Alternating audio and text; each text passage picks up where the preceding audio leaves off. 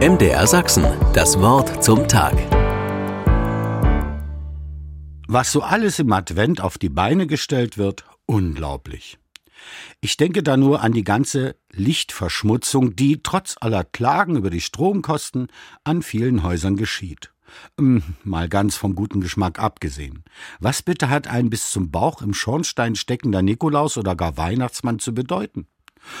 Oder auch so diese leuchtenden Elche oder anderes Getier, Feen, Engel, deren Zeit bekanntlich erst am heiligen Abend ist, und Schneeflocken in allen Farben und Formen und so weiter und so fort.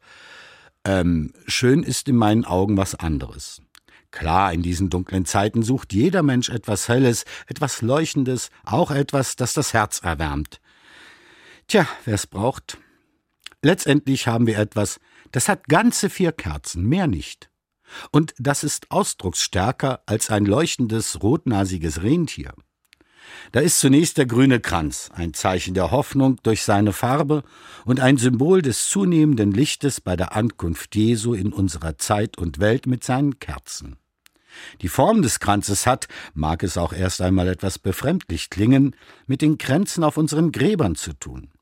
Sie sind nämlich keine Klage, sondern zusammen mit ihrer Farbe grün gelten sie als ein Hinweis für unsere Hoffnung auf die Ewigkeit bei Gott, kein Anfang und kein Ende.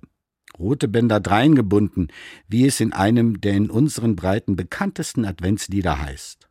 Ob nun rote Bänder oder rote Kerzen, sie weisen auf die verbindliche oder erwärmende Liebe dessen hin, den wir im Advent erwarten.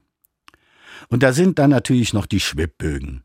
Sie zeigen, dass es ein Zuhause gibt, auf das wir uns nach getaner Arbeit freuen können, das Gott aber auch für alle Menschen bereitet hat, in der grünen, mit Liebe durchwobenen Ewigkeit.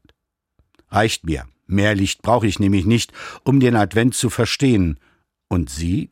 MDR Sachsen, das Wort zum Tag.